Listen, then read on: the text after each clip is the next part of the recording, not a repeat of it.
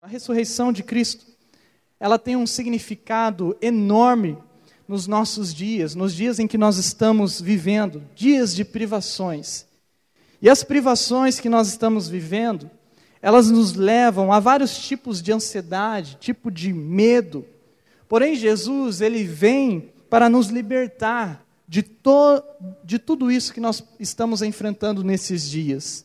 Deus em Jesus, ele nos oferece algo melhor que este mundo pode nos dar. Ele nos oferece uma vida eterna, vida que já foi estabelecida lá na cruz de Jesus. E por isso, nessa noite eu quero ler com vocês uma passagem que irá nos ensinar muitas verdades sobre a ressurreição de Jesus.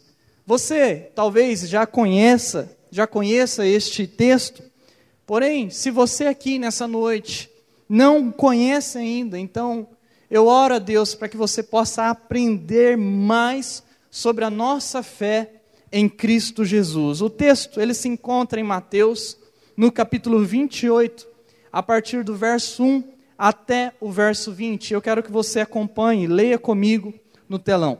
O verso 1 diz que depois do sábado, no primeiro dia da semana, bem cedo, Maria Madalena e a outra Maria foram visitar o túmulo. De repente, houve um grande terremoto, pois um anjo do Senhor desceu do céu, rolou a pedra da entrada e sentou-se sobre ela. Seu rosto brilhava como um relâmpago, e suas roupas eram brancas como a neve. Quando os guardas viram o anjo, tremeram de medo e caíram desmaiados como mortos. Então, o anjo falou com as mulheres: Não tenham medo, disse ele. Sei que vocês procuram Jesus que foi crucificado. Ele já, ele não está aqui, ressuscitou, como tinha dito que aconteceria. Venham, vejam onde o corpo estava. Agora, vão depressa e contem aos discípulos que ele ressuscitou e que vai adiante de vocês para a Galileia. Lá vocês o verão.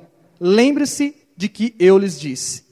As mulheres saíram apressadas do túmulo e, assustadas, mas cheias de alegria, correram para transmitir aos discípulos a mensagem do anjo. No caminho, Jesus as encontrou e as cumprimentou. Elas correram para ele, abraçaram seus pés e o adoraram. Então Jesus lhes disse: Não tenham medo, vão e digam aos meus irmãos que se dirijam à Galileia, lá eles me verão. Enquanto as mulheres estavam a caminho, alguns dos guardas entraram na cidade e contaram aos principais sacerdotes o que havia acontecido. Eles convocaram uma reunião com os líderes do povo e decidiram subornar os guardas com uma grande soma de dinheiro. Instruíram os soldados: vocês devem dizer o seguinte: os, os discípulos de Jesus vieram durante a noite, enquanto dormíamos, e roubaram o corpo. Se o governador ficar sabendo disso, nós os defenderemos para que não se complique. Os guardas aceitaram o suborno e falaram conforme tinham sido instruídos. Essa versão se espalhou entre os judeus que continuam a contá-la até hoje. Então, os onze discípulos partiram para a Galiléia e foram ao monte que Jesus havia indicado. Quando ouviram, quando o viram, o adoraram. Alguns deles, porém, duvidaram. Jesus se aproximou deles e disse: Toda autoridade no céu e na terra me foi dada. Portanto, vão e façam discípulos de todas as nações, batizando-os em nome do Pai, do Filho e do Espírito Santo. Ensinem esses novos discípulos a obedecerem a todas as ordens que eu lhes dei. E lembrem-se disto: estou sempre com vocês até o fim dos tempos. Mateus capítulo 28, verso 1 ao verso 20 na versão nova versão transformadora. Essa é a palavra do Senhor para nós.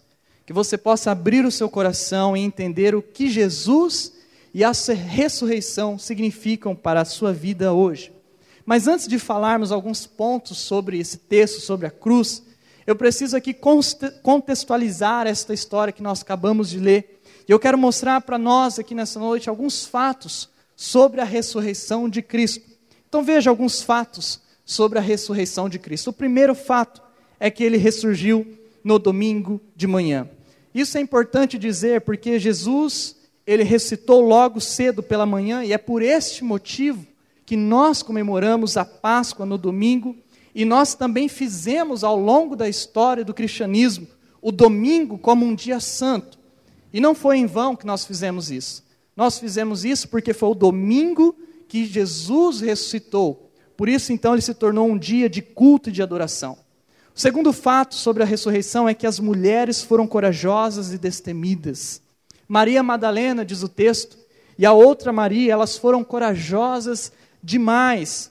Nós podemos dizer que elas foram as únicas corajosas, foram mais corajosas que os discípulos, porque elas foram as únicas que foram até o túmulo de Jesus, mesmo com a condição que se encontrava naquele momento, que era uma condição desfavorável, porque Jesus estava morto e todos estavam caçando os cristãos, aqueles que seguiam Jesus.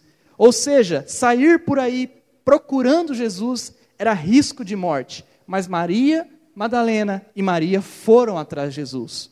O terceiro fato é que a terra e o céu reconheceram nessa história que lemos a vitória de Cristo. Quando Jesus ressurgiu, diz o texto, que a terra e o céu testemunharam. Um anjo diz que desceu do céu, apareceu na terra para testemunhar sobre Jesus e diz que a própria terra a, houve um terremoto por causa da ressurreição de Cristo e a pedra então rolou. O poder de Deus estava claro naquele domingo de manhã. O quarto fato é que o medo e o pavor se tornaram em euforia. As mulheres e os guardas ficaram assim, com medo daquele sobrenatural que eles estavam diante, que eles haviam visto com os seus olhos. Jesus aparentemente estava morto, mas algo sobrenatural estava acontecendo. Diz o texto que os guardas, eles ficaram com tanto medo que eles caíram como mortos. E as mulheres, elas foram abordadas por Cristo Jesus. E na presença de Jesus, elas então encontram a calma necessária para ir anunciar aos outros que ele estava vivo e já não estava mais morto. A euforia começou então. Tudo mudou na vida daquelas mulheres e na vida dos discípulos de Jesus. O quinto fato sobre a ressurreição é que tentaram diminuir o impacto do túmulo vazio. Quando os opositores de Jesus, eles souberam que havia acontecido, que Jesus havia é, estava ressurreto, então logo que eles fizeram, eles pagaram aos guardas para que eles pudessem mentir sobre Jesus. Então aquela mentira consistia em dizer que Jesus havia sido roubado daquele túmulo e que não havia sido ressuscitado de Deus. Eles tentaram apagar o impacto da verdade de Cristo estar vivo, assim como tentam até hoje apagar este fato. O sexto fato é que todos que viram Cristo reconheceram aquele milagre. Eles não viram Cristo e falaram, não, é uma outra pessoa. Não, eles reconheceram o milagre. Alguns, diz o texto, que até tinham dúvidas no início, mas eles deixaram essas dúvidas quando eles viram com seus próprios olhos Jesus. Diz a Bíblia que eles se derretiam diante da verdade, eles adoravam, eles se prostravam, eles confirmavam que realmente se tratava de Jesus vindo dos mortos. Então é por esse motivo que nós conhecemos Jesus hoje, porque naquela época em que aconteceu isso, as pessoas elas viram que Jesus havia vindo da morte, elas viram com seus próprios olhos o testemunho de que Jesus ele estava vivo. E agora diante dessa história da ressurreição, nós devemos aprender nessa Páscoa como nós podemos viver a nossa vida em plena pandemia, mas com os olhos voltados para o nosso Senhor, para o Senhor da nossa juventude. O que a ressurreição ela tem a nos ensinar? O que a ressurreição ela tem a nos dizer? Para onde o ressurgimento de Cristo pode levar uma vida cristã, uma vida de um jovem, a sua juventude? Em primeiro lugar, a ressurreição de Cristo nos leva ao descanso. Todos nós queremos descanso. Às vezes nós nos cansamos de não fazer nada, outras vezes nós nos cansamos de fazermos muitas coisas, ou às vezes nós nos, nos cansamos de estar cheios de nós mesmos ou cheios de outras pessoas. Muitos jovens, em plena pandemia, em plena crise, tiram as suas próprias vidas ou pensam em tirar as suas próprias vidas simplesmente por estarem cansados demais e não encontrarem o um verdadeiro descanso. Nessa crise, a pandemia, por exemplo, ela nos deixou vários dias em casa, e mesmo em casa nós não encontramos descanso para a realidade de nossas almas. Porém, a ressurreição de Cristo, descrita nesse texto que nós lemos, ela pode nos trazer a verdadeira esperança, uma esperança que não morre, mas que ressuscita das cinzas quando nós mais precisamos. Em Mateus 28, o texto que nós vamos estudar aqui nessa noite, no verso 18, depois de toda a história que eu já contextualizei, diz o seguinte no verso 18: Jesus se aproximou deles e disse: Toda autoridade no céu e na terra me foi dada. Perceba a lição que nós aprendemos neste texto. Toda autoridade foi dada no céu e na terra. Nós descobrimos aqui neste texto que Jesus ele tem toda autoridade em todos os lugares. E estas são as palavras do próprio Jesus Cristo. Não é apenas o autor colocando aqui, é o próprio Jesus que disse. Então, se você segue Jesus, você também é um discípulo dele, e da mesma forma você pode ter a confiança no poder e na autoridade de Jesus. Se Jesus ele tem toda a autoridade, se Jesus ele tem todo o poder, como ele mesmo disse aqui nesse texto, então isso significa que nós podemos ter descanso nos braços de Jesus, porque não pode ter outra pessoa maior, outra pessoa melhor para nos dar descanso. Então isso significa que a autoridade de Jesus nos permite repousar nas mãos de Deus. A autoridade de Jesus nos permite repousar nos braços de Cristo. A autoridade de Jesus nos permite descansar em plena pandemia. A autoridade de Jesus nos permite ter descanso em plena crise. A autoridade de Jesus nos permite ter descanso mesmo quando as coisas não estão indo bem. Ele é a autoridade máxima. Por isso nós não precisamos deixar nada nos dominar, nem o medo, nem a dor, nem a angústia a ressurreição de Cristo nos leva de volta para o colo de Deus. A ressurreição de Cristo nos leva de volta para o colo de Cristo. Ele nos faz descansar nas mãos poderosas de Deus, de Jesus, porque nós sabemos que Ele tem todo o poder, toda a autoridade, nos céus e na terra.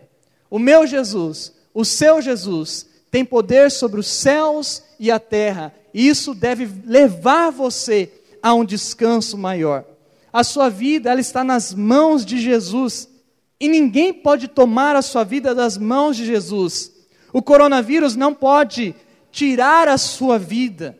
Ele pode tentar, as pessoas podem tentar, mas a nossa vida está nas mãos de Jesus. Só Ele pode dar ou tirar a vida. Só Jesus tem a vida eterna uma vida celestial, uma vida que está guardada para sempre. Por isso, juventude missionária, nesta Páscoa, lembre-se da ressurreição de Cristo, mas lembre-se também do poder que Jesus ele ganhou após a sua ressurreição. Lembre que em Jesus, nas mãos de Jesus, está todo o poder, toda a autoridade no céu e na terra, e por isso você pode descansar sim. Em Jesus nós estamos mais que seguros para sempre. Assim como nós confiamos que ao colocarmos uma máscara, nós podemos sair de casa.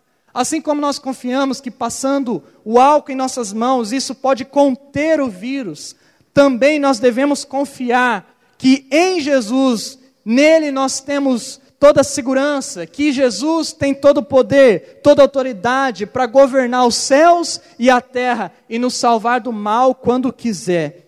Isso não significa que você não vai enfrentar uma doença, um problema, que você não vai enfrentar a morte, não tem nada a ver com isso, mas significa que nós vamos confiar em Cristo, e confiando em Cristo, nós temos na, nas mãos de Cristo todos os registros de nossa vida nós não vamos morrer antes da hora. Nós vamos no morrer, nós vamos morrer no tempo certo, de coronavírus ou não, que não seja o coronavírus, de uma doença ou que não seja uma doença, de morte natural ou não seja uma morte natural. Os nossos dias estão contados nas mãos de Jesus. E quando nós cremos em Jesus, nós temos essa confiança.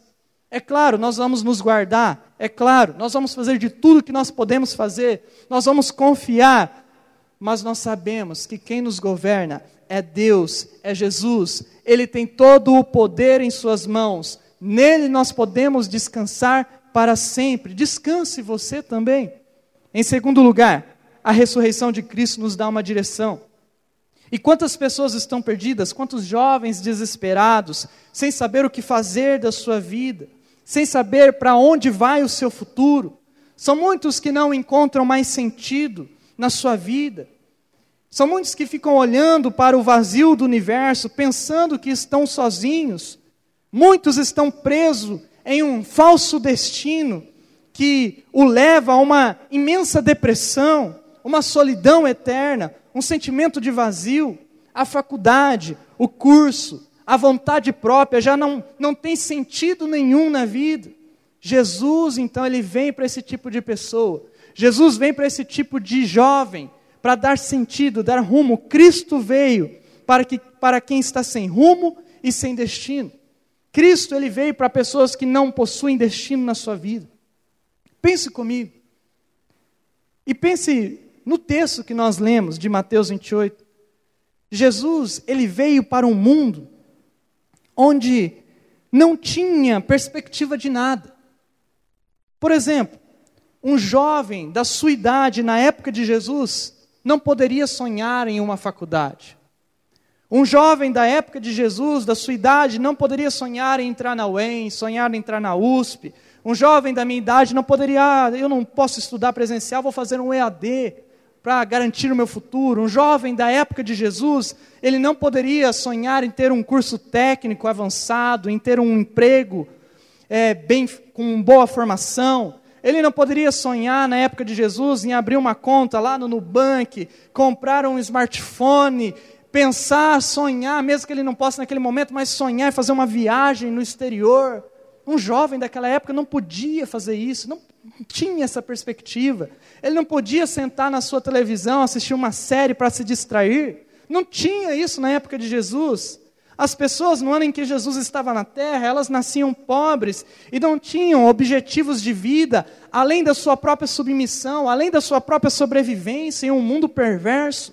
Então Jesus, ele vem nessa época, ele vem para pessoas sem rumos, pessoas sem sentido debaixo do sol, pessoas que não possuem expectativa de nada da vida. Então Jesus ele dá um vislumbre de uma nova vida para essas pessoas. Jesus ele dá uma expectativa nova para essas pessoas em um mundo que não tinha expectativa.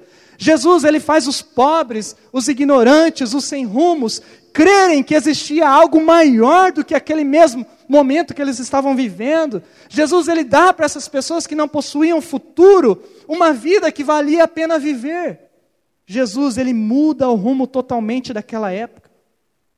Pessoas que estavam destinadas apenas a nascer e morrer, ele entrega algo maior.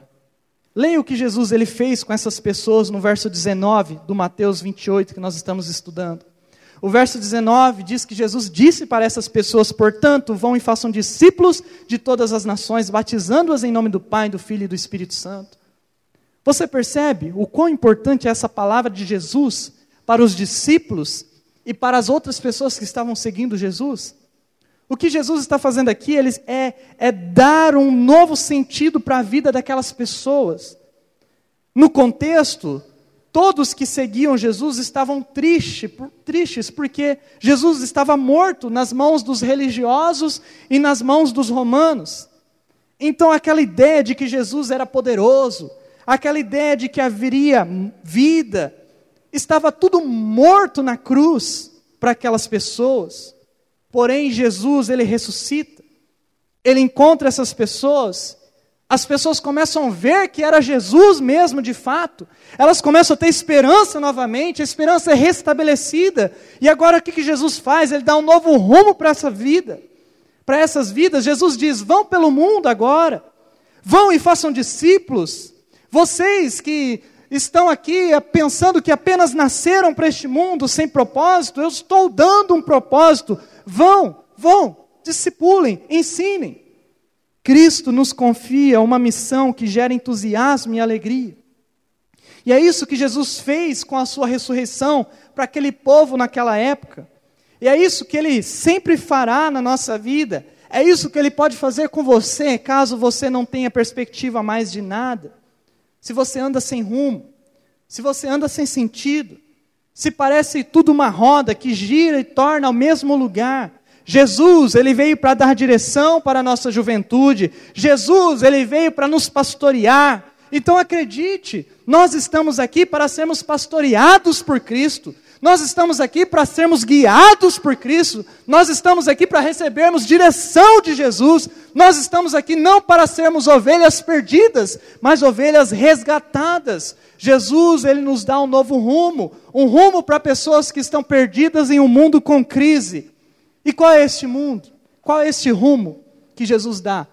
O rumo é uma missão. E qual é essa missão? É falarmos de Deus para o mundo inteiro. Todos os outros propósitos ficam pequenos perto do de Jesus. Todos os seus propósitos perto do de Jesus, quando você enxerga isso, eles se tornam pequenos em sua vida. Jesus, ele tem uma missão para você. Você não pode se esquivar disso, não pode colocar a culpa em uma outra coisa, ou em uma crise, ou em um vírus. A missão de Jesus para a sua vida é que você ame Ele, independente de qualquer coisa a sua faculdade, o seu trabalho, seus relacionamentos, sua família, suas redes de comunicação, seus contatos são apenas meios pelo qual Jesus ele pode fazer o seu rosto brilhar para as pessoas e mostrar um novo sentido, uma nova perspectiva. Esse é o nosso propósito, esse é o propósito final de nossa vida. Por isso não tenha medo da morte mas tenha medo de morrer sem ter Jesus. Não tenha medo da morte, mas tenha medo de morrer sem falar desse Jesus. Medo de morrer sem falar do grande amor e paixão. Por isso eu preciso dizer nessa noite: fale do romance que você tem com o Salvador. Fale do seu romance com Jesus. Conte para as pessoas como você o ama. Conte como você é apaixonado por Ele. Conte como Ele te salvou. Conte como Ele te deu sentido. Conte como ele te deu perspectiva. Conte como ele mudou a sua expectativa. Fale do seu romance. Essa é a nossa missão. Esse, esse é o nosso propósito.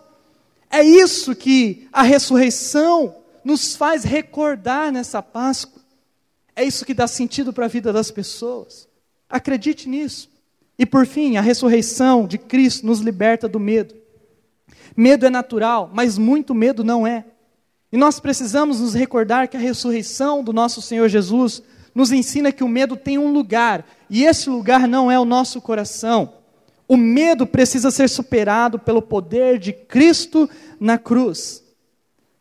E pensando no texto que nós estamos estudando aqui nesta noite, de Mateus 28, seria natural que os discípulos de Jesus ficassem com medo. Porque Jesus deu uma missão muito grande, vai, vão para o, pelo mundo, uma missão muito grande. Eles não sabiam que Jesus, logo em seguida, depois de alguns dias, iria para o céu de forma física. Eles não iriam ter o corpo físico de Jesus ali. Eles não iriam ter o corpo de Jesus para protegê-los ou ensiná-los. É como acontece conosco, às vezes, nós confiamos tanto em uma pessoa que nós nos sentimos protegidos quando nós estamos perto desta pessoa. O medo até se vai embora quando nós estamos perto desta pessoa. Da mesma forma, Jesus, ele queria deixar os seus discípulos com coragem e não com medo. Jesus, ele queria mostrar para os seus discípulos que mesmo não estando com o corpo físico, ele estaria ali com o corpo espiritual. No Mateus 28, no verso 20, está escrito: Verso 20: Ensinem esses novos discípulos a obedecerem a todas as ordens que eu lhes dei. E lembrem-se disto: estou sempre com vocês, até o fim dos tempos. Veja esse texto. É muito significativo para aquelas pessoas. Naquela época, pense comigo.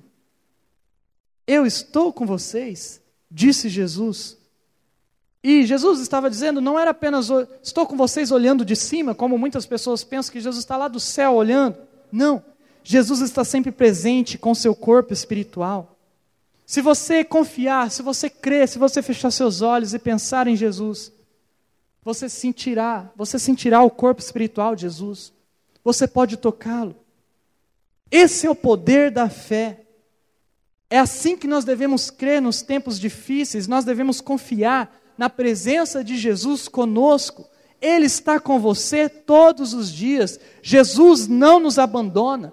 Nós podemos estar presos, nós podemos estar longe de casa, nós podemos estar amarrados em um lugar escuro e frio. Jesus estará lá, ele jamais te abandonará. Acredite, a ressurreição nos faz saber que onde estivermos, Jesus estará. E ele está sempre ao nosso lado. E quando nós confiamos nessa ressurreição, isso muda a nossa vida, isso muda você. Saber que Jesus está com você de forma espiritual, com um corpo espiritual, pode mudar o seu jeito de ver, de encarar a solidão. Por isso, creia que essa noite é uma noite de paixão por Cristo. Eu acredito que Jesus pode sim estar aqui gerando amor em corações, confiança, segurança. Nós podemos confiar que a presença dEle é mais do que suficiente. Jesus é suficiente para nós. Jesus é suficiente para mim. Jesus é suficiente para você.